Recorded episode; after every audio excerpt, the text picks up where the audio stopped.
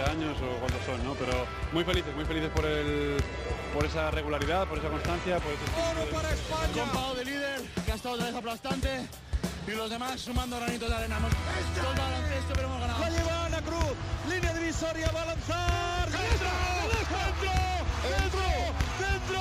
Se me ha parecido la Virgen y, y nada, muy contenta. Me volví loco el primer día que pisé la cancha, no me volví loco. Dije que venía esto, la puta. Lo dije, ¿eh? Dije que venía esto.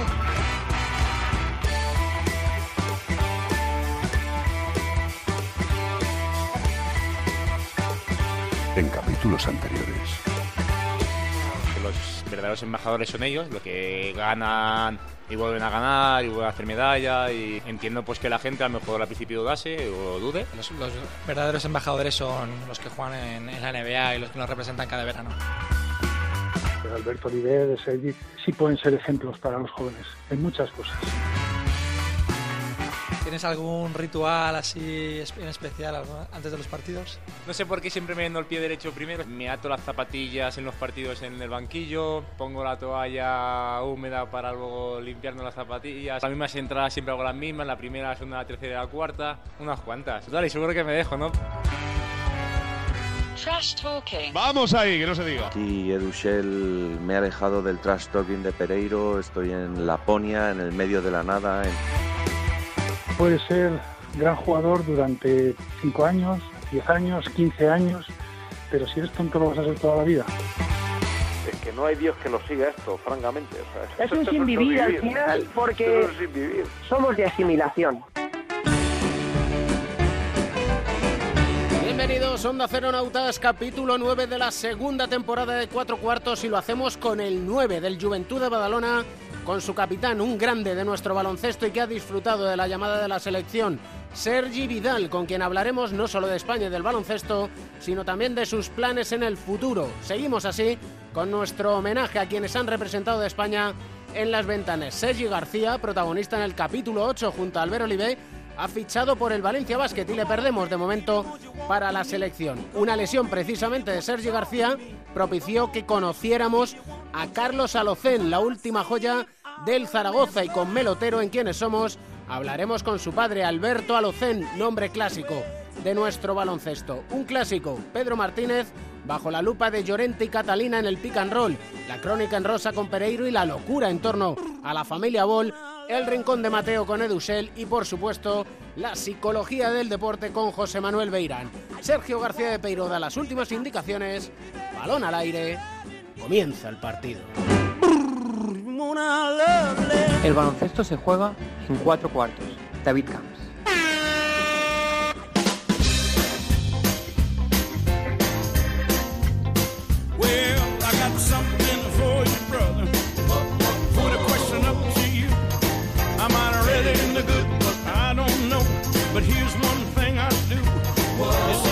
Uno de nuestros protagonistas al principio de esta andadura de cuatro cuartos es un viejo rockero, pero que es más joven que ninguno de nosotros. Y es otra vez internacional. Sergi Vidal, ¿cómo estás? Muy bien, muy contento. Un año que empieza a ser también imborrable, ¿no? Hombre, está claro que el, el año del Juventud veremos, esto acaba de empezar, obviamente todavía, todavía queda mucho y, y veremos, bueno, veremos dónde, dónde nos pone la liga, que es, que es suficientemente complicada y, y para ganar cada fin de semana toca sufrir mucho. Y bueno, lo que sí que será inolvidable pues, pues bueno, es esta, esta llamada de nuevo a la selección. Ah, tío, poco, poco me lo esperaba, pero bueno, la situación, la- todo el tema de las ventanas, la problemática con, con Euroliga, etcétera, etcétera, pues bueno, me ha, me ha dado esta oportunidad. Obviamente, aun, aun con todo eso, pues podría haber estado otro y, y por eso estoy muy feliz y agradecido pues que, que hayan pensado en mí. Yo no sé si la selección le debía una a Sergi Vidal. Bueno, yo no sé si, si la palabra sería que, que me debe una, pero, pero sí que es cierto que durante toda mi carrera, pues bueno, el, el idilio con la selección, pues en, en unos cuantos veranos, pues los en los que, pues bueno, he estado siempre muy cerca, en algunas ocasiones, en otras cuando, cuando he tenido que estar, pues en el penúltimo partido de, de playoff de liga me lesiono y no consigo recuperarme. Bueno, eso era siempre la sensación esa de, de, estar, de estar cerca y, y no, poder, no poder disfrutarlo. También eh, soy consciente que he vivido en, durante mis años de carrera junto a la, a la mejor generación que, de jugadores que ha dado esta, este país, con lo cual, pues bueno, tal vez en otra época habría tenido sitio, eh, pero estando, bueno, en, en este momento el, el, entrar ahí era, era, complicado, sobre todo por eso, por, por la grandísima calidad de, de todos los, los jugadores que, que, ha habido durante estos años. En esa concentración de la selección yo me puse nostálgico, porque en el 2009 recuerdo mandarte un mensaje de felicitaciones, estás convocado por Escariolo y fíjate tú al final lo que pasó. Pues sí, son, son cosas de estas que, que, bueno, uno al final disfruta de su carrera, sabe que, que es por tiempo limitado, somos unos privilegiados y, y sabemos que bueno que esto no, no, dura mucho. Entonces bueno cuando tienes una oportunidad así no, y no la puedes aprovechar eh, realmente bueno se te, se te queda esa, esa espinita. ¿Qué tal en, en, la concentración, sobre todo con los, la mezcla de veteranía y juventud, con los jóvenes, qué tal? Bien, la verdad que al final ya más o menos todos nos conocemos y si no siempre tienes a algún compañero que conoce al otro y te habla, con lo cual a veces la sensación de, de que ya conoces a, a, la gente antes de, de, estar con ellos. Entonces yo particularmente es, mi día a día en Badalona es, es así, trabajar con, con jóvenes, estar, estar con ellos, intentar ayudarles y bueno, en este caso es obvio que, que, si están aquí, muchos de ellos pues ya, ya tienen un bagaje y, y, una, y una calidad que, bueno, que igual no necesitan tanta, tanta ayuda, pero, pero estamos aquí para lo que haga falta. Se te ve radiante, ¿eh? Sí, es que realmente me hace mucha ilusión. No sé lo, lo que me quedará, no sé cuánto tiempo más jugaré, pero, pero a estas alturas, pues bueno, poder añadir a, a mi colección de todas estas temporadas eh, pues la camiseta de, de, la selección, pues me hace, me hace muchísima ilusión. Como te digo, son final vas quemando etapas, vas, vas pasando cosas y, y, en este momento, pues como algo así no, no te lo esperas, pues es, es, un premio. A mí no me asustas con eso de no sé cuánto me quedará, ¿eh? no, no, no, no. Al final, no, ¿sabes qué pasa? Que, que, que no me planteo realmente hasta cuándo quiero jugar o, o esas cosas. Quiero, quiero ir, pues bueno, un poquito temporada a temporada eh, y cuando acabe pues, una temporada, pues bueno, decidir o, plantearme el, el, si quiero seguir o, o cómo quiero seguir o, o, dónde, dónde quiero hacerlo. Entonces, pues a partir de ahí, si se dan todas esas condiciones, pues bueno, pues, pues tomas una decisión o, otra. No, no quiero jugar por jugar y, y sobre todo no me gustaría, bueno, el día de mañana tener la sensación que mi última temporada pues me, me estaba arrastrando. O sea, que lo que quieres es terminar siendo jugador de baloncesto, por decirlo de una manera. Claro, evidentemente, bueno, eh, aquí pasa el tiempo para todos y, y, y hay cosas pues, bueno, que, que cada día te, te, van costando más, pero, pero mientras la, la, cabeza funcione, mientras sobre todo no haya lesiones importantes y, y quieras seguir, tengas retos, tengas ilusiones, en mi caso soy muy competitivo y, y bueno, eh, quiero seguir ganando siempre, aunque no, no pueda ser. Entonces creo que eso es lo, lo, que te hace seguir, te hace, te hace mantenerte. Entonces por eso estoy tan, tan feliz de, de estar aquí. Es como una, una, inyección de, sé si llamarlo de, de juventud o de, o de energías, el, el, que de repente pues, pues se te plantea un, un reto tan importante como este a, a, estas alturas. Es que al final se necesitan pequeñas motivaciones, ¿no? Y esta es no una pequeña, una gran motivación. El, el hecho de haber estado con la selección, de que Sergio Escariolo te llame y te digan, oye, que estás para aquí, ¿eh? Sí, sí, es, es exactamente así. Ya un poco tú, tú sabes cuál es tu lugar. Eh, estoy, muy, estoy muy bien en Badalona y, y, lo, y lo disfruto. Pero bueno, eh, un poco sabes que, que no sé que pase algo anómalo, pues bueno, como lo que comentábamos antes, tocarás sufrir siempre, estarás, eh, bueno, eh, para cada victoria estando al 100% y aún así no siempre lo, lo, conseguirás, la liga, la liga es muy dura. Entonces, bueno, eso de alguna manera es como ya sabes que, será tu vida y, y será lo, lo, que tocará esta temporada. Y de repente esta gran noticia pues, pues te da un buen chute. Eh, hablas de la dureza de la liga, no puedo por menos que pensar en Diego Ocampo. Lo pasó mal en el Estudiantes con gente joven tratando de sacar a muchos chicos de la cantera y ahora está ahí peleando también en el Juventud. Hay que reconocerle. Muchísimo. Yo, yo le digo a los jóvenes que les digo que tienen suerte de que esté Diego ahí. Eh, el tema de trabajar con los jóvenes, la técnica individual, todo eso lo, lo lleva, lo lleva en la sangre. Tra- trabajan muchísimo y, y como te digo, es una suerte. Al final, para él es un riesgo, pero al final él pone muchas horas y mucho énfasis en que todos esos chicos pueden salir, pueden llegar a ser jugadores, pero al mismo tiempo como primer entrenador se le, se le exigen también unos resultados. Entonces, bueno, él podría como otros entrenadores centrarse simplemente en, en ir a sacar cada partido, en tácticamente mirar mucho vídeo, estudiar mucho al rival para, para, bueno, para ir a, a dar ahí. Pero no, en lugar de eso, que también lo hacemos por supuesto, lo que quiere es trabajar en la, en la mejora individual de cada jugador y que ellos mismos sean capaces de, de entender, de ver y de realizar las, las acciones, no porque se las han dicho en el vídeo, sino porque, pues bueno, porque van evolucionando como, como jugadores. ¿Te ves como entrenador? Creo que sería un muy buen segundo entrenador, me, me fijo mucho en los detalles, en, en las cositas, en, en bueno, en al final la experiencia de todos estos años, de haber tenido compañeros, creo que, que es importante el haber sido jugador y un segundo, pues poder hacer ese, ese filtro entre a veces un, un primer entrenador y bueno, ver- verle la cara a un jugador y, y entender qué es lo que está pasando, las situaciones. Pero eh, a día de hoy me apasiona mucho más lo que es entrenar a chicos jóvenes eh, en categorías inferiores que no, pues bueno, un poco todo el negocio del, del baloncesto profesional y toda la, la exigencia que hay.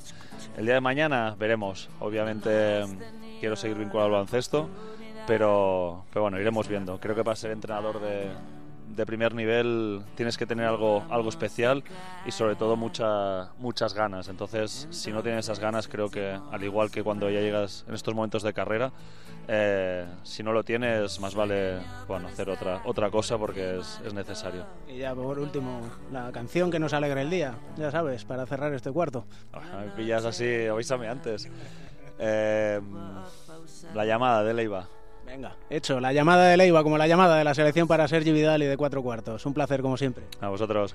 Hoy he sentido la llamada con toda la fuerza.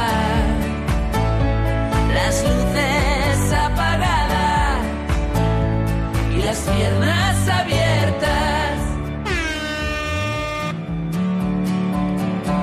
Doncic la ha tocado Sadiel Rojas, el triple de Tomkins. Nos vamos a la prórroga. Tu dedo a mi espalda cuando estás devorada. Tomkins que busca el triple, pinta dos veces, lanza. ¡Madre mía, Trey Tomkins! historia se repite. Hoy he sentido la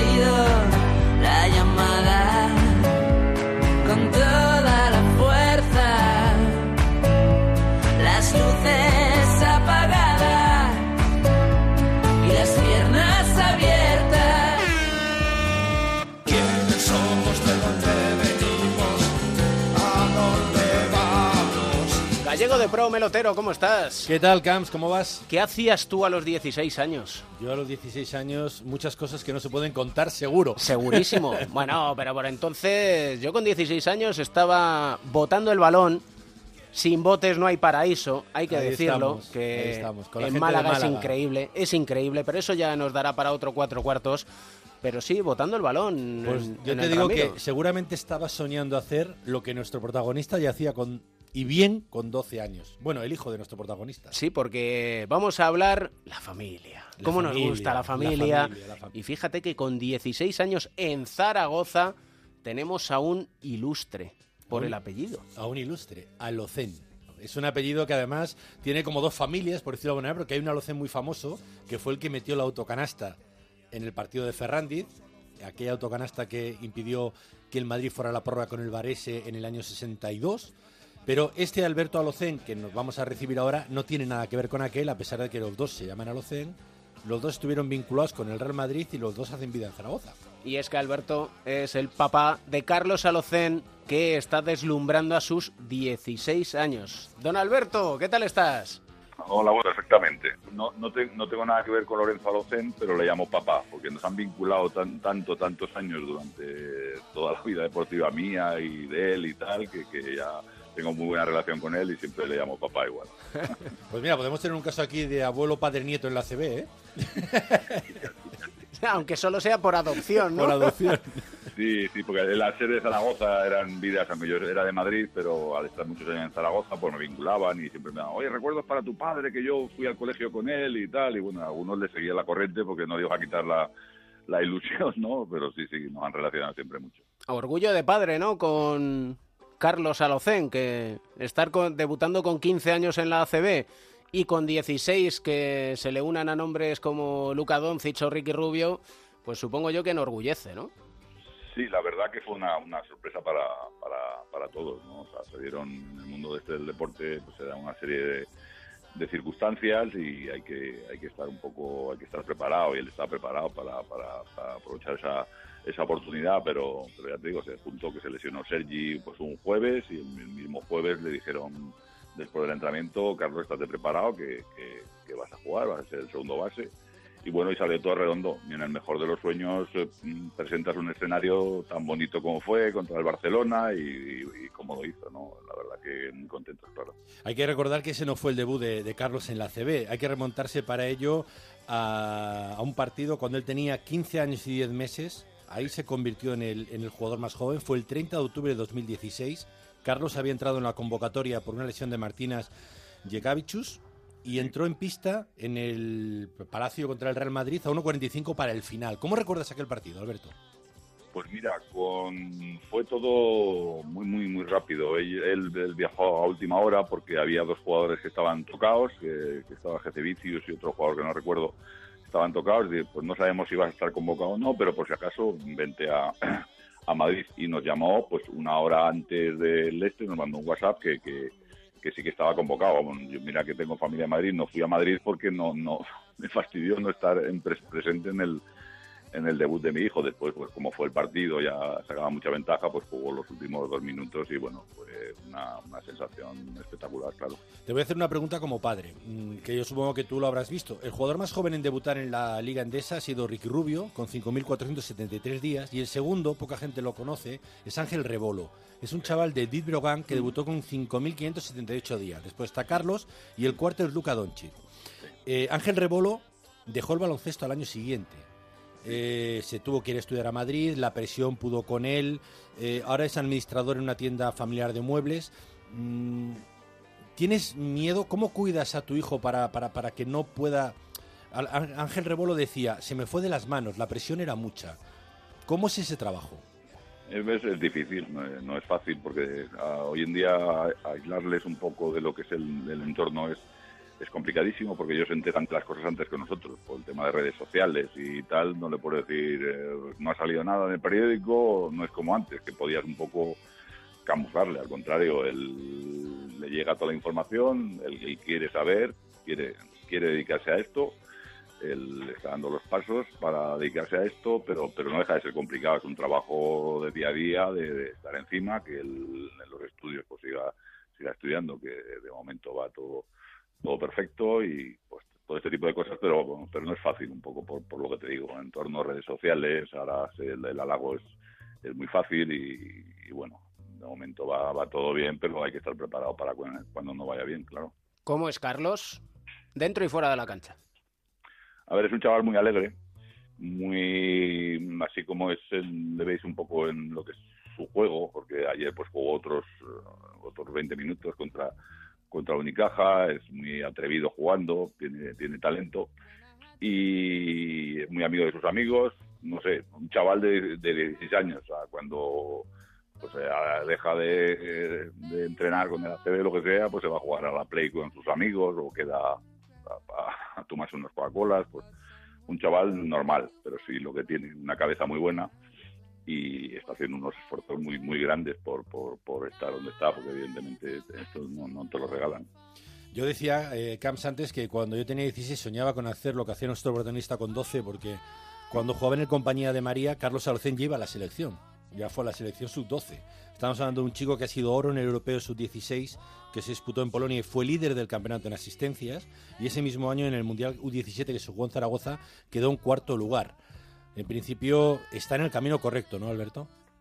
Sí, él desde, desde muy pequeño ha, tenido mucha aureola, desde por, un poco por su juego y tal, pero bueno, eh, yo creo que ha ido dando los pasos adecuados desde la federación, pues la verdad que la han cuidado muy bien y ha, estado en todas las concentraciones y, y ha, y ha disfrutado mucho de- del baloncesto y, sigue disfrutando, ¿no? Entonces, bueno, son pasos que hay que dar, que hay que tener la gente un poco se sorprende con 16 años que pueda jugar 20 minutos y tal. Bueno, pues esto, esto no sabes cómo es, porque igual el próximo partido, pues lo normal es que fichen un base aquí en, en, el en mi conta y, y esté eh, dos meses sin jugar. Pero bueno, eh, él lo que tiene que hacer es jugar en, en, en Liga EVA, que es donde está jugando y muy bien con el equipo junior, y es lo que tiene que hacer este año. Y Alberto Alucén empezó su andadura en el Real Madrid. En el Real Madrid en las categorías inferiores, porque hay que decir que Alberto mm, no era un piernas, no está aquí solo por ser el padre de Carlos. Es decir, estamos Está hablando. porque jugó al baloncesto. Jugó al baloncesto muchos años. Yo fíjate que le recuerdo más del Peñas de Huesca Claro, que estuvo ocho años. que no del Real Madrid. Ocho años ahí en el aunque, Peñas. Aunque esto, claro. Joe Llorente, ¿cómo estás? ¿Qué hay, hombre? Muy buenas. Decir que le recuerdo más por su paso por Huesca que por el Real Madrid, tú me vas a matar, claro. Bueno, es que tú no, no habías nacido casi, ¿no? Cuando jugaba Alberto en el Madrid, ¿no? Tú eres muy joven. Yo soy del 75, él estaba en el 78, ¿puede ser, Alberto? Antes, antes, en el 70 y creo que entré en el 75, la temporada 74-75, entré en los juveniles del Madrid con, con yo. Pero es normal que no se me recuerde porque me pilló una de las generaciones más míticas después de, de la historia, con Romá, Iturriaga, Llorente, Indio Díaz. Evidentemente yo no era de las, de las cabezas de esa generación. Tú fíjate, decía el 78 porque en el 78 fuiste eh, internacional junior plata en el europeo de Roseto. Sí, señor, es un año precioso, el campeonato de Roseto con toda, toda esta gente que te he dicho, más Epi, Fernando Arcega, bueno, bueno, pues una, una generación que después marcó lo que fue el baloncesto, ahora se habla de la generación del 80, pero la generación del 59-60 fue la que para mí dio el impulso definitivo, porque la, la medalla del año 84, la, la medalla de oro, había cinco o seis jugadores de, de esa selección junior nuestra de Roseto. ¿Cómo era Alberto, Joe? Pues Alberto era un chico muy despierto.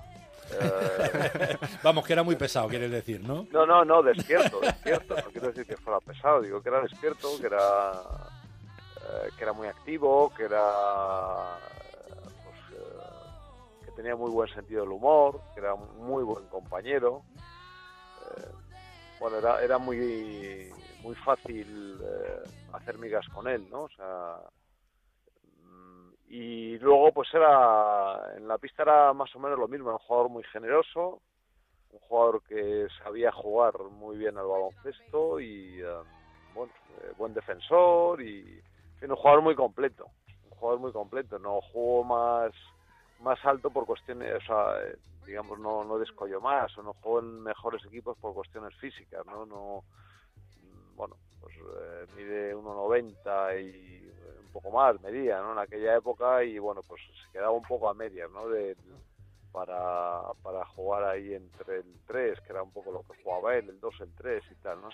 Vamos, era un jugador, muy- a mí me gustaba, eh, me gustaba mucho, porque era el típico jugador de, de equipo que, que hacen falta siempre. sí. Tú fíjate, se- se- te fuiste cedido al Oviedo, después llegaste a Zaragoza tres años y, y casi una vida en Huesca, donde estuviste en aquel maravilloso equipo con Granger Hall, El Brian de Jackson. Joan Payet, donde incluso llegaste a ganar al Madrid de Petrovis en Huesca, ¿no? Pues, pues estaba yo, no me acuerdo. ¿No? Pues mira, te diré que fue el 30 A ver. del 12 del 88, o sea, un regalito de fin de año. O sea, estábamos, estábamos ya tomando las uvas y claro, no- Sí. No, no me acuerdo perfectamente de ese partido, un partido mítico, vamos, el Petrovic que llevaba un cabreo de tres porque ¿Cómo fue? ¿Cómo fue? Cuéntame algo, cuéntame algo, yo no me acuerdo, no me acuerdo de no, no, no, no, pues además fuimos ganando todo el partido, todo el partido arriba. Te lo, recuerdo porque hace poco, pues en Huesca van sacando partidos míticos y tal, y hombre, voy a ver cómo, el, famoso partido y tal, y sí, era. Madrid era un equipazo, y pero vamos, nosotros teníamos muy buen equipo esa época, con dos buenos, muy buenos americanos, como Holly Payet y, después- y, y Holly Jackson, y después Payet de un 5 que, que jugó muy bien, y Jordi Puig, o sea, teníamos un equipo bastante, bastante apañado en esa época. Jordi Puig. Jordi no, me, Puig. no me acordaba yo. El primer Nosotros base alto de la teníamos liga, un ¿no? equipazo, eh, Cuidado que nosotros teníamos un equipazo, pero vamos, de las mejores plantillas que ha tenido el Madrid en su historia. Pero no teníais a Alberto Alocen ni a Jordi Puig. Claro, es que es que la- lo que nos faltaba, por eso perdimos. Jackson Hall, de eso ya no hay, ¿eh, Alberto? No hay porque, claro, es un poco, somos los abuelos cebolletas, ¿no? Recordamos un poco, ahora no hay identidad en los equipos, que es un poco lo que se está diciendo, o sea, que una pareja de americanos de ese nivel eh, jugaran juntos eh, cinco, yo coincidí con ellos, me parece que fueron cuatro o cinco años, aún jugaron un año más después de que yo de que yo lo dejé, que una pareja de americanos estén cinco años en un, en un mismo equipo y más que un equipo que no e- que no era de los pues eso en mitad de la tabla, nos metíamos en la 1 algún año así que hacíamos la la heroicidad, íbamos ganando a los grandes, pues es imposible.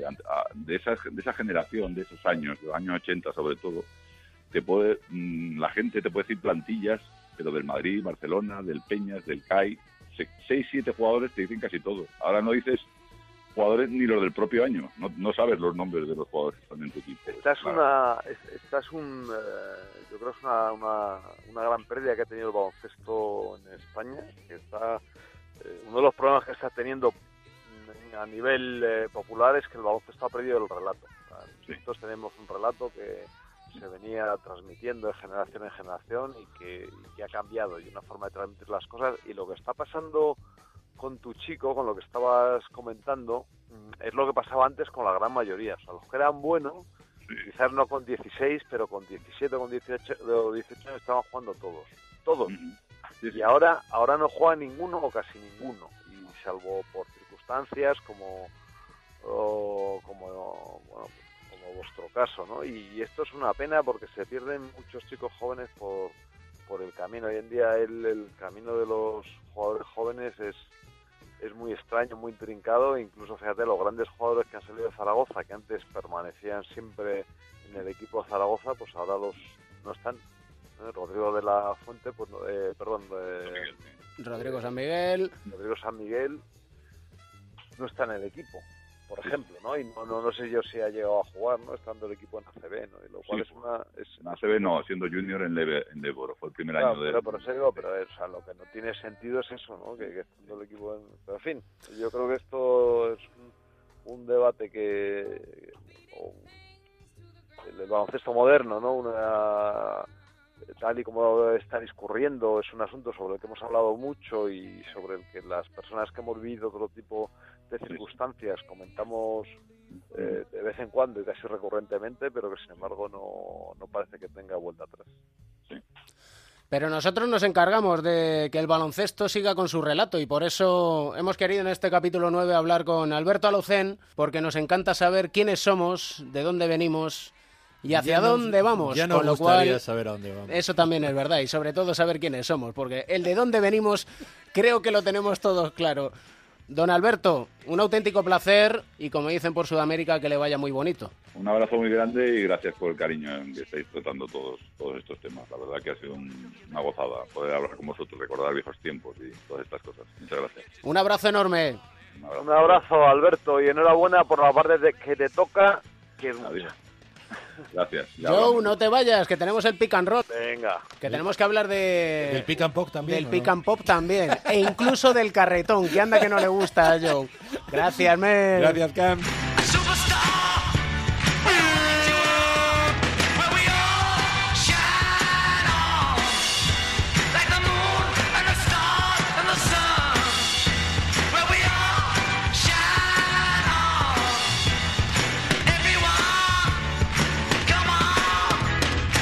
La ovación para Pedro Martínez. Hoy cumple 800 partidos. En la Liga CB una cifra solo superada por Aito García Reneses.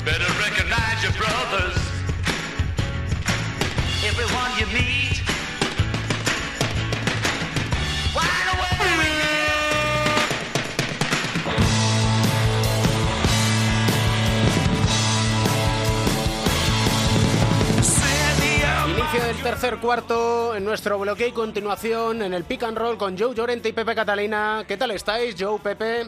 Pues bien, bien, yo estoy bien aquí en el, en el cuarto siguiente, o no sé si es el siguiente o es el anterior o no sé. no Es el sé. siguiente, el tercero siempre va después del segundo. Vale, vale, es que no sé, no sé, yo, yo me sé que somos el cuarto del el bloqueo de continuación, pero no me sé el número. Somos, Pepe. somos el tercer cuarto, está bien enterarse, venga. ¿Te has, te has fijado tú ¿Te has fijado? Importante, importante el tercer cuarto porque normalmente los entrenadores insisten mucho sobre la salida, bien vayas por delante o bien vayas por detrás, la salida del tercer Es cuarto donde se deciden los partidos. es importante, así que En el comienzo del, del tercer cuarto es donde se deciden los partidos. Lo que pasa que, Joe, tú te quedaste con el primer y segundo Lolo. cuarto, que eran 20 minutos y 20 minutos, y, y ya decía ha Lolo, cambiado. Lolo Sainz siempre insistía en la salida después del descanso. Y es verdad, ¿eh? porque es, es eh, un momento en el que se hay una pausa muy grande, se para todo, eh, se enfrian los ritmos y luego a veces te cuesta volver.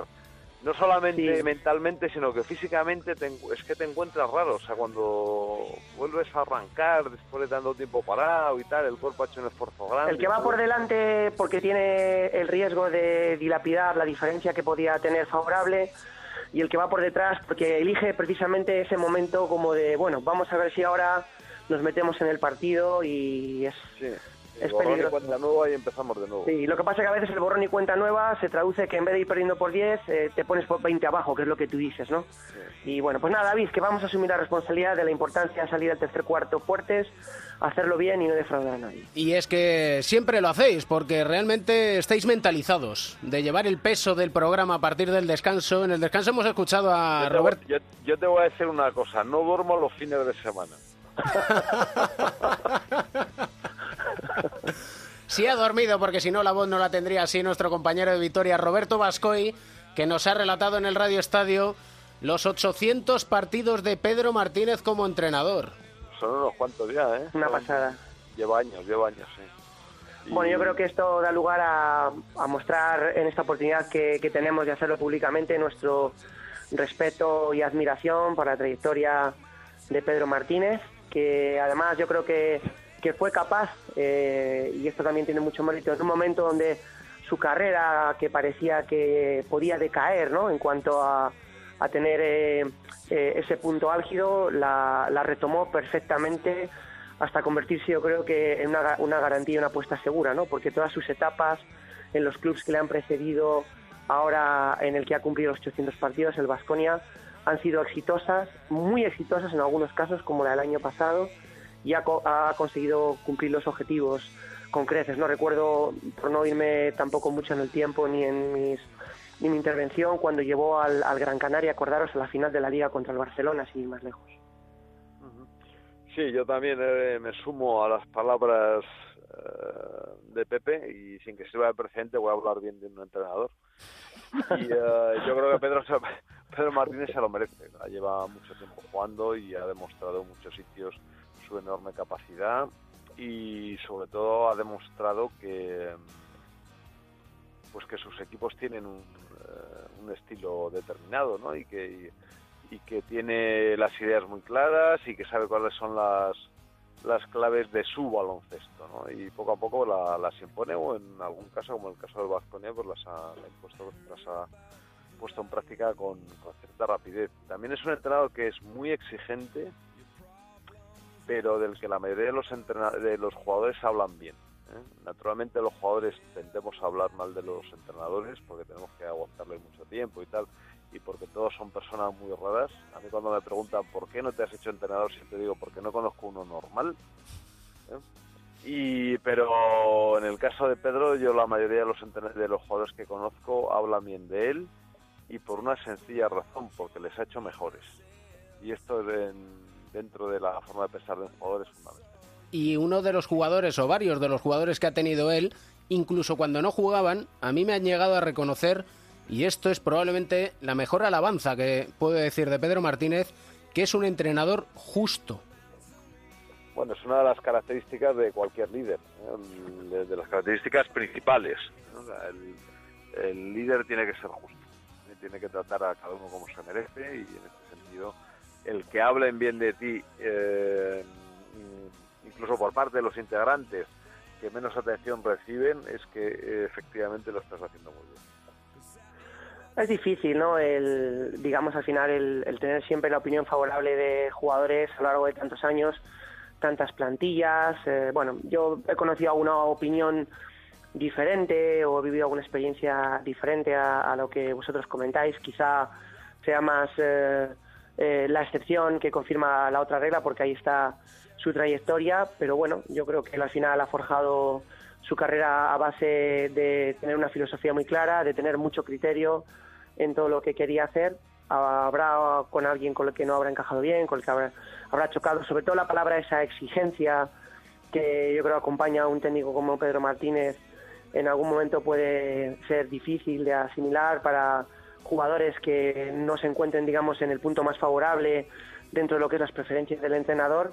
Pero vamos, 800 partidos en la Liga CB y con ese nivel de, de éxitos, pues eh, solo puede merecer y tener por nuestra parte un alto reconocimiento. Tiene un gran mérito además eh, porque él ha, como jugador, como formador de jugadores, eh, que, hay, que hay pocos entrenadores en España. Él tiene, bueno, fue el que sacó adelante a Fran, bueno, sacó adelante, el que con el que Fran Vázquez tuvo su explosión, tuvo el eh, jugaba Fran Vázquez jugaba poco, con también el mejor año de, de Hernández Fonseca también Sí, con él, Javier, Be- sí. Javier Beirán es un jugador que con él ha mucho. Hay como- muchos jugadores que lo han hecho como- muy bien con como él. Tomás Bellas, por ejemplo, pero bueno, Sí. estoy hablando quizás de jugadores que Sí, que no, que no estaban llamados a lo mejor a tener luego el baloncesto que han, que han tenido gracias a él. Efectiva- Efectivamente, ¿no? O sea, que él, él, él tuvo el, lo, lo que hablábamos en el cuadro anterior, ¿no? De dar la oportunidad a los jóvenes que tienen con talento y tal, que ahora es una cosa no demasiado común y que sin embargo él también tiene esa virtud. Y ha entrenado en muchos sitios, ¿eh? por muchos objetivos, porque hablamos de que el año pasado ganó la liga, pero es que dos años antes había salvado al Manresa del descenso, cuando había renunciado a, otro proyecto del que venía, que era, bueno, cuando no le renovaron en Gran Canaria, si recordáis, o hay una situación un poco polémica con, con un político que tenía que ver mucho con el club de baloncesto, eh, que no se entendía muy bien con Pedro, porque el Cabildo es un- uno de los importantes, digamos, eh, eh, patrocinadores y soportes del Gran Canaria, y él al final eh, se anima y, ficha en, Manresa y salva al equipo la última jornada, recuerdo además, en, en la cancha del Real Madrid, eh, gana la Liga, al Gran Canaria lo lleva a Copas del Rey Playoff, estuvo en, en Sevilla, hizo un muy buen trabajo también. En, De todas formas, fíjate, a mí, a mí lo que hizo el año pasado me pareció extraordinario. Ah, grandioso, el año pasado grandioso. No solamente por ganar la liga, sino por Tres eh, finales, Joe. Tres finales. sí, ba- batir sucesivamente a todos los equipos de la Euroliga, incluso en la Copa del Rey también en semifinales eliminar al Barcelona y jugar la, la final del Madrid.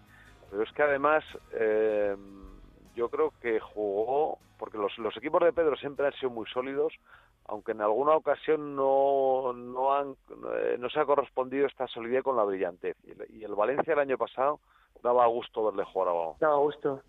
Daba Y sabes una cosa, Joe, y yo creo que esto a ti te tiene que gustar de Pedro, eh, por lo que ha sido siempre un poco tu trayectoria de defensor del jugador español, es que en sus equipos eh, la base, ese núcleo de jugador español siempre ha tenido mucha importancia para construir lo que él quería, ¿no? Un vestuario sólido y jugadores en los que él pudiera confiar y, le ayudaran un poco a tener luego la confianza de aquellos que no venían que venían de fuera para aceptar una filosofía que ya te digo que en algunos casos pues no era tan fácil de asimilar por la alta exigencia que tiene este entrenador.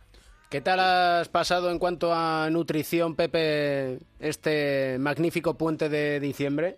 Bueno, pues eh, teniendo muy presente siempre los consejos de, de Joe, con la excepción del caviar, que ahí ya lo tengo un poco más complicado, eh, tanto por la accesibilidad del producto como, bueno, pues por las capacidades que uno puede tener monetarias. Por el precio, sobre todo por el precio. Exactamente. Y, y pero vamos, sí, lo tengo muy en cuenta. Eh, yo que también siempre estado muy cerca del mundo del deporte profesional y en el baloncesto en particular, ah, hay una frase que y además experimento bueno, en primera persona que somos los que lo- somos lo que comemos. Cuando uno come sanamente y ordenadamente, eh, al final yo creo que tu capacidad, tu respuesta física y mental es otra y cuando no te alimentas bien, pues eh, la verdad que eres otra persona. Así que todo lo que yo nos aporte a ese nivel, que es mucho, pues siempre está tenido en cuenta. Pues mira, lo que has dicho es un consejo muy sabio y yo voy a contar otra historia que tiene mucho que ver con lo que dices y que probablemente todos eh, hayáis escuchado, aunque quizá el nombre de Robert Mar- Marchand no os diga mucho, pero este es un eh, centenario que va batiendo récords del mundo en bicicleta. Y eh, no so- más allá de esto, que tiene el récord del mundo con 102, con 105 años, que lo batió el año pasado, Madre mía. más Qué allá de barbaridad. todo esto, que, ya tiene, digamos, su importancia. Eh, lo más relevante es que mm, ha ido mejorando con el paso de, de años, de los años, eh, su consumo máximo de oxígeno. Que se pensaba que esto era una, capacidad irreversible con el paso del tiempo y que a partir de los 60 años ibas perdiendo y por mucho que, que, entrenases no eras capaz ya de rendir más que antes. Y sin embargo, este señor, con cuidados eh, de profesionales del deporte y con un entrenamiento convenientemente planificado, ha conseguido superarlo. ¿Y qué come este señor? ¿Eh? Y aquí viene lo, el, El kit de la cuestión. el hilo de la historia. pues come pollo, ensaladas, fruta y de vez en cuando una copita de vino. Es decir, que el Y mito ahí lo de- dejo, vamos, ahí lo dejo, yo ahí lo dejo. Si me refiero simplemente a básquet, estoy diciéndolo bien. ¿A qué te refieres? Vamos a ver, vamos a ver, eh, básquet es una palabra que sea, es la, la palabra que se usa en zonas catalanoparlantes y que también se ha, está popularizada en algunos países, creo, de, Hispano, de Hispanoamérica. Pero en inglés se dice basketball y de hecho los americanos nunca hablan de básquet porque, hombre, cuando tú utilizas el idioma nativo, pues no vas a jugar al, al cesto, ¿no? Sino que vas a jugar al baloncesto, ¿no? O sea, no, no... Entonces, claro, si tú dices eso, pues en castellano estás completamente co- eh, cometiendo una incorrección, eh, un anglicismo innecesario, y por otra parte, pues tampoco sabemos, salvo que sea, ya digo, parlante de la franja mediterránea correspondiente, pues eh, en, en inglés tampoco tiene ningún sentido decirlo. Y es que se nos escapa mucho, ¿eh, Pepe? Sí, se nos va mucho, se nos va mucho porque al final, como tendemos todo a recortar, ¿sabes? Eh, al final no dices la palabra entera y, y dices dices básquet eh, en vez de baloncesto, básquet en vez de básquetbol y, y es así, Pero ¿no? es, una, es una pena porque nosotros tenemos una palabra y, bueno, aparte nosotros tenemos un tesoro que tenemos que cuidar, que es el- la lengua española, que es un eh, tesoro eh, único en el mundo. Dentro de poco seremos la lengua internacional más hablada, es la lengua que compartimos y el patrimonio que compartimos con muchísimos millones de personas y con el que podemos eh, comunicarnos. Y nosotros tendríamos que poner especial cuidado en, en cuidarlo, porque poco a poco lo estamos destrozando y maltratando. Y nosotros tenemos una palabra preciosa que además eh, caló muy rápido porque es muy gráfica, muy expresiva y muy rotunda, que es baloncesto. ¿eh? Y que además Pepu en su día pues se preocupó de silabearla con, eh, con mucho acierto. Y Anda, y yo que no creo lo repite eso David Camps cuando interviene en la radio. Baloncesto. Pues eh, yo creo que tenemos que darle más cancha a esta palabra y nunca mejor dicho. Por cierto, hablando de cestas, eh, no estabas tú, David, ese día que en el, en el Radio Estadio eh, abrieron para que los siguientes pudieran hacer algunas preguntas cuando estábamos hablando de baloncesto. Y hubo uno que nos lanzó la siguiente, que en aquella cesta de James Naismith en la que él inventa el, el baloncesto precisamente, preguntaban de qué era el cesto, qué, qué, qué es lo que había dentro. Sí. Y dieron cuatro opciones que eran naranjas, manzanas, melones y melocotones. Yo dije melones pensando un poco en el tamaño de los balones de baloncesto, pero resultó ser melocotones, lo cual también no deja de tener su, su gracia y su anécdota. Y que puede servir para consejos nutricionales con Joe Llorente en cuanto al consumo de fruta. Y eso lo dejamos para el capítulo 10, si te parece bien. O Muy si bien. os parece bien. Un verdadero placer siempre. Un abrazo. Igualmente, hasta la próxima.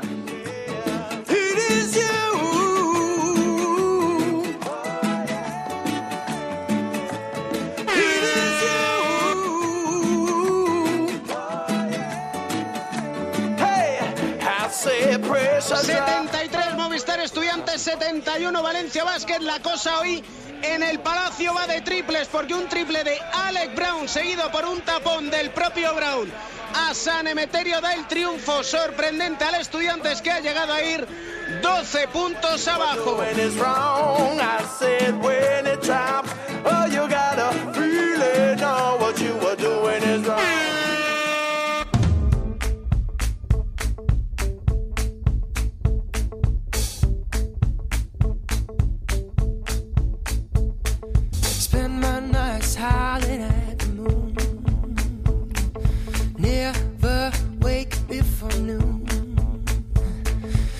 The sun it rises, it always rises soon. Cause I spend my nights howling at the moon. Arrancamos el último cuarto situándonos cómodos, muy cómodos en el diván de Beirán con nuestro psicólogo del deporte y medallista olímpico, que siempre hay que recordarlo. José Manuel Beirán, ¿qué tal estás? Muy bien, buenamente. Las estrellas que sirven siempre como modelos y una de las estrellas que ha pasado por este capítulo 9 de cuatro cuartos es Sergi Vidal, que ya las he escuchado, dice que se ve ahora mismo como entrenador de jóvenes.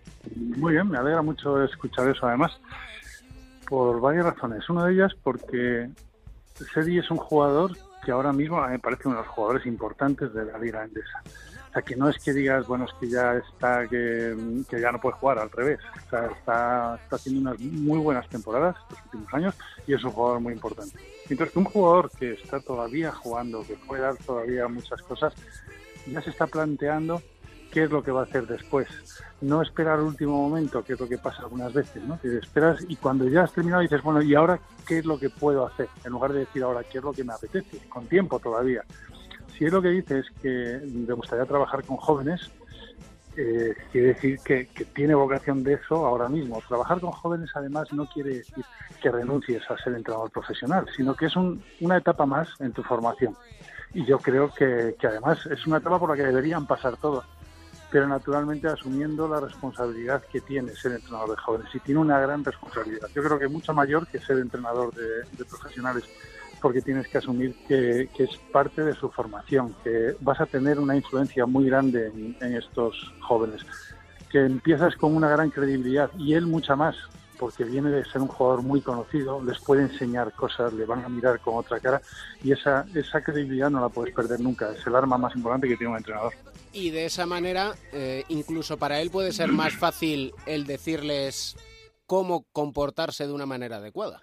Naturalmente, porque le han visto jugar, porque le van a ver eh, luego la forma de actuar y, y porque además em, eh, les va a servir como modelo y pueden ver no, no lo que dices solo, sino también lo que hace o lo que ha hecho. O sea, todo el esfuerzo, porque muchas veces cuando ponemos este tipo de ejemplos, lo importante es que sepamos quién es el modelo, qué es lo que queremos destacar de ese modelo y sobre todo qué es lo que ha tenido que hacer para conseguir eso que queremos destacar. O sea, porque muchas veces hablamos de lo bien que tira este jugador, lo bien que vota, pero no contamos los costes que ha tenido que aguantar, las horas que ha tenido que meter para tirar así, el esfuerzo que ha tenido que hacer, las dificultades que ha tenido que superar de lesiones, de malos momentos, y sería pasado malos momentos. Además, hace, hace años que se, se veía tan lejos cuando ya parecía que, que- que iba a jugar peor y luego ha vuelto a salir varias veces de eso y además ha vuelto a salir con más fuerza. Eso es lo que puede ir enseñando a, a los jóvenes y él mejor que, que, que nadie, vamos. Y a la hora de esa enseñanza, mm, lo importante no es tan solo quedarse en la palabra, porque, por ejemplo, yo a ti te puedo decir, mira, tienes que, eh, para hablar bien en la radio, tienes que decir la palabra correcta, patatín y patatán, pero lo importante no es decirlo, sino enseñar ejemplos prácticos que les sirvan, ¿no? Sí, se aprende muchísimo más de lo que ves que de lo que oyes. Y no vale nada decirle a un, jugador o a un niño eh, qué es lo que tiene que hacer si tú mismo no, con el ejemplo no lo estás enseñando. También lo hablamos la semana pasada sobre los modelos. Tú tienes que saber qué es lo que quieres destacar porque muchos modelos que son modelos que pueden ayudar mucho a los niños en algunos aspectos, en otros no. Y eso es lo que el entrenador eh, tiene que destacar. O sea, tú mm, mira qué es lo que ha hecho este jugador para conseguir esto, pero a lo mejor fuera del campo no tienes que fijarte en nada de lo que hace, y mucho menos en cosas que no tienen ninguna importancia. Pues en el coche, en el pelo, en el... ese tipo de cosas no tienen ninguna importancia. O sea, eso se lo han ido ganando esos jugadores pero eso es un extra, ¿no? Que tienen que fijarse es en otras cosas, en las cosas de verdad importantes, en el trabajo que ha hecho y en los valores que, que puede transmitir. Lo que pasa que hay un peligro y es que evidentemente mm, los jóvenes van copiando todo lo que hace. Y cuando me refiero a todo es a eso que dices, el peinado, el cómo actúa, Claro. el cómo se encara con un jugador a lo mejor cuando le pone un tapón. Eso es, pero por eso mismo no podemos eh, dejar que sean ellos los que los que se fijen en esas cosas. Para eso está el entrenador y los adultos que estamos alrededor de los jóvenes, para señalarles ese tipo de cosas. Esto lo ha hecho muy bien, oye, pero también cualquier jugador, por bueno que sea, se equivoca. Y no estoy diciendo que se equivoque porque falle un tiro, se equivoca muchas veces en comportamientos. Eh, también sería bueno que ese jugador saliera en algún momento diciendo me he equivocado, yo pido disculpas, esto lo he hecho mal, eso sí ayudaría de verdad a los jugadores. Y no quiere decir que porque un jugador haga una vez algo mal, eh, ese jugador ya no es un ejemplo para nada, ¿no? Al revés. Eh, el ejemplo sería además, sobre todo cuando reconoce ese error y, dice que, bueno, que, esto lo he hecho mal. Pensando en voz alta, se me ocurre que cuando un joven eh, actúa de una manera inadecuada, el cómo se puede reconducir esa situación, si es a través de un castigo o a través de otras cuestiones que se puedan hacer, que si te parece bien abordaremos en el siguiente capítulo de Cuatro Bueno. Cuartos. Muy bien, muy bien, hablamos de aprendizaje. Da igual cuántos años se tengan, siempre hay que aprender. Sí, además este tipo de cosas funcionan con los, con los niños y funcionan con los profesionales. El que tú trates a un deportista como una persona, le valores muchas cosas y sepas qué tipo de modelo le tienes que poner, funciona para todo el mundo. Lo que pasa es que la responsabilidad es mayor con los jóvenes porque el objetivo de los jóvenes no es que, te den mucho dinero, que ganen partidos, sino que se vayan formando. Lo bueno es que no es incompatible una cosa con la otra. Hay gente que piensa que, bueno, que si te vas formando tendrías que elegir entre formación o estudios o alto nivel. Y no es verdad, es al revés. Cuando un jugador está bien formado, va a ser mejor jugador más adelante también. Por eso tenemos a José Manuel Beirán, para que nos vayamos formando y aprendiendo, que siempre aprendemos en este diván de Beirán. Un auténtico placer, maestro. Y para mí también. Muchas gracias. Trash talking. ¡Vamos! Ya estamos con el trash talking, que no nos libramos del trash talking No, y, ca- no. y cada vez más, ¿eh? Y cada Hombre, vez más. También te digo que es que con el personaje que nos traes una vez más aquí a cuatro cuartos como para quitarnos de los lenguaraces. Yo vamos a ver, eh, lo tengo cada día más claro. Me parece de un mérito tremendo, pero un mérito tremendo, el rendimiento, mejor o peor, de Alonso Ball con los Lakers. O sea, me parece increíble que sea, de que sea capaz de jugar, de no eh, tener una eh, declaración más alta que la otra, eh, de estar bien por lo- con los compañeros, porque tengo entendido que, que está bastante bien con los compañeros en el, en el vestuario, de ser un tío medianamente educado, porque lo que tiene en casa pues es para tirarse por la ventana, porque eh, La Barbol la Barbol se llama el papá de la criatura o de las criaturas De porque las son criaturas. tres, pero el más famoso es el base de los Lakers. Que ¿Qué ha pasado? Que hasta hay comunicados oficiales. Bueno, vamos a ver, los Lakers la semana pasada, después de las declaraciones de la Barbol diciendo que eh, Luke Walton era blando y que la manera de entrenar a su hijo era blanda, yo lo que no entiendo es si la Barbol habrá visto algún día jugar a Luke Walton de jugador. Porque Luke Walton era más guarro que toda la plantilla de los Lakers junta en su día, pero bueno. Era un jugador duro. Era un jugador duro, sí, porque bueno, esa falta de baloncesto, que no era el más dotado de básquet de todos, pues lo suplía con otras cosas y fue muy importante, ganó un anillo con los Lakers y estuvo en una época en la que en la que era un jugador bastante importante de la plantilla. Pues bien, dijo eso, eh, Luke Walton dijo en rueda de prensa que no le interesaba en absoluto lo que estaba diciendo su padre y a raíz de ahí los Lakers sacan un comunicado diciendo que van a cerrar el corralito para los familiares para que no accedan los periodistas durante los encuentros y así no pueda haber eh, declaraciones ni durante el partido, que era donde estaba acostumbrado a hacerlas, ni post partido metiéndose al vestuario eh, de la Barbol eh, durante los encuentros de los Lakers en casa. Eh, un poquito de tranquilidad, la Barbol no dijo absolutamente nada y hemos derivado en lo que eh, nuestro querido Edu Shell nos brindó a través de Twitter. El primer día que ha estado Los Ángeles en, en, la Gran Manzana, lo ha aprovechado el padre de la Barbol para abrir oficialmente su tienda de Big Baller Brand en la, en la Quinta Avenida. Pues bien, a raíz de esto, un auténtico escándalo. Lo primero, su llegada, que parecía que estaba llegando allí Bruce Willis para hacer- las séptimas de la jungla de cristal. Y después de eso, una cola, pues yo no sé si se contarían ahí miles y miles de personas, solo por un autógrafo de Lonzo Ball, de Liangelo y de Lamelo, los tres chavales de, la criatura. Pues no hay más que ver las imágenes para entender que esto se ha ido de padre completamente y que estamos hablando de un jugador que está por encima eh, ahora mismo de las expectativas como eh, hablando deportivamente por así decirlo ahora mismo es un impacto tremendo y que eh, llegado la locura a la gran manzana, eso seguro. Papá de Mateo Edusel, ¿cómo estás? Aquí estamos con un poco de bronquiolitis. Normal. estamos. La ponitis, ¿eh? Normal, te vas a Laponia a evitar el trash talking y, y es lo que tiene. Es lo que tiene, el frío y estar a menos 18, eh, con metro y medio de nieve, pero disfrutando y desconectando. Vamos. ¿A ti te gustaba eso de ir a pedir un autógrafo y demás, Edu? ¿Has Mira, hecho yo- cola alguna vez? No, no, no, jamás, jamás, jamás. Es que ya no se lleva, además, ¿no? Yo solamente tengo eh, una pocas piezas firmadas. Eh, una, bueno, la camiseta de Saitama 2006 por los jugadores, evidentemente, con el Mundial. Pero ahí no hiciste cola. No, ahí no No, pero ahí, ahí hubiéramos hecho cola todos, ¿eh?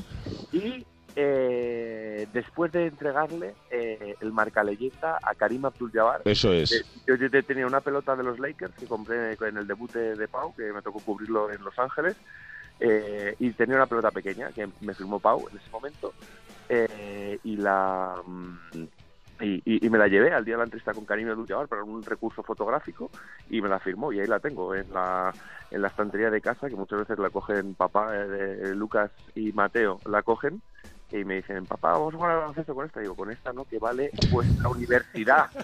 que vale vuestra ¿Puedo, universidad. puedo contar una de Pau ahora que estamos. El, En la intimidad. el año de la despedida de Kobe, que es la última vez que he ido yo a, a Ley a ver eh, los partidos, eh, me hice coincidir que fui en enero, David, ¿te acordarás? Sí. Y coincidí eh, Chicago Lakers, eh, Lakers Clippers y eh, Chicago Clippers. Eh, una mini gira de, de los Bulls, además la- se utilizó ahí, fue muy bonito la, el último partido de Pau en el Staples jugando cuando Kobe, que Kobe ya no jugaba prácticamente nada, pero ese día sí jugó porque vino, porque vino Gasol. Eh, yo solo compré una entrada y las otras dos se encargó eh, Gasol de dejármelas en la, en la taquilla de los Lakers para los dos siguientes partidos. Además, para estar cerca de la bocana de vestuarios, que ya sabéis dónde está el Staples, que está justo pegado una, eh, a una canasta, pues ahí se ponen los familiares justo detrás de la, eh, de la canasta y por ahí salen los jugadores después del media hora, 45 minutos después del, del partido. Y viene Pau y me dice, a ver, ¿qué te falta? Y le digo, hombre, pues me falta lo que he venido a ver, que no sé por qué no sale Kobe por aquí. Y me dice, bueno, pues espérate un segundo.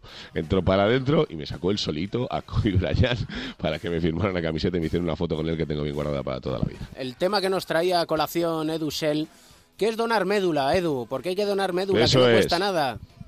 Sí, ya sabéis, es un pinchazo de sangre, como cualquier analítica, tu sangre se clasifica, pasas por una parte de ese banco mundial de donantes de médula y con suerte serás eh, compatible con algún peque que necesite ese trasplante de, de médula, ¿no? Y le regalar vida en vida. Creo que no hay nada más bonito que eso. Y no duele y, y salvas vidas. Y se hace muy feliz a todo el mundo. Y por cierto, muy feliz tiene que estar nuestro protagonista del Rincón de Mateo, ¿no? Sí, Mike James, un viejo conocido de, de Europa, esas que pasó por, por Grecia, también pasó por Basconia, Italia, Israel, eh, Croacia, un jugador eh, que bueno que estuvo en dos universidades, no fue drafteado en la NBA, tampoco fue recibió invitación para los invitationals que hacen antes de- del, del, de lo- del draft. eh, un auténtico desconocido, ¿no? Tan desconocido que es un rookie a los 27 años, tan desconocido que incluso para el manager general de, de los Suns, eh, que, le, que cuando vio el roster que tenía para las ligas de verano dijo, pues este Mike James es el de los 42 años, refiriéndose al exjugador de, de, de Toronto, ¿no? Este de, este de la perilla. de los Rockets, sí, sí. Y decía, pero este tío, ¿a quién? Y dice, no, no, es otro Mike James. Dijo, a ver, venga, que salga a jugar. Y tanto le gustó que, bueno, eh, ahora eh, es el primer jugador de estos que firmó los famosos two-way contracts que hacen Sí. de- para que puedas jugar en el filial de la G, ahora G-League, antes en el etcétera. Pues eh, es el primer jugador que, que pasa con contrato garantizado hasta final de, de temporada. Y fíjate, es una ganga para, para porque iba a costar cobrar 200 mil dólares y de aquí a final de temporada cobrará 500 mil. Él está perdonando mucho dinero por no jugar en, en Europa. Él dice que, que quería esta oportunidad y, demostrarse que tenía un hueco en la NBA. Lo está haciendo muy bien, muy bien, muy bien, incluso ganando partidos. Y ahora firmará un contrato multianual eh, con, los Phoenix Suns. Así que una historia de superación auténtica. Y es que hay que perseguir los sueños, aunque al principio pienses que te va a costar un dineral. ¿Tenemos alguna canción especial que nos dedique después de la pony a nuestro querido Mateo? Sí, pero, Pero esta vez le vamos a dejar a Pereiro que haga los honores de, de decir el nombre, porque en el fondo es una recomendación suya. una recomendación suya. Así que, Tornado. Sí. Tornado es- Va, bien por lo que ha creado Mike James, ¿no? Eh, the Jewels, Min the Minor, Tornado, que es la versión que ha salido este año y que eh, tiene su ritmo y es el mismo ritmo que le ha dejado Mike James ahí a los Suns para quedárselo con un buen contrato. El Rincón de Mateo, La Crónica en Rosa, Alberto Pereiro, Edusel. Vosotros sí que sois un auténtico tornado. Anda, Un abrazo fuerte a los dos, ¿eh? Venga, Grande muchas Jewels. Venga, hasta luego, chao, chao, chao.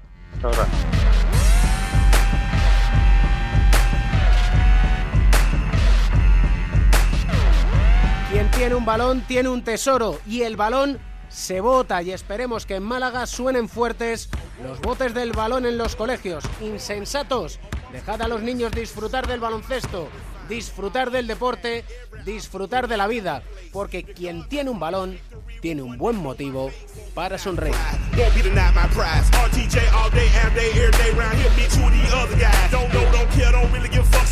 El baloncesto se juega en cuatro cuartos. David Camps.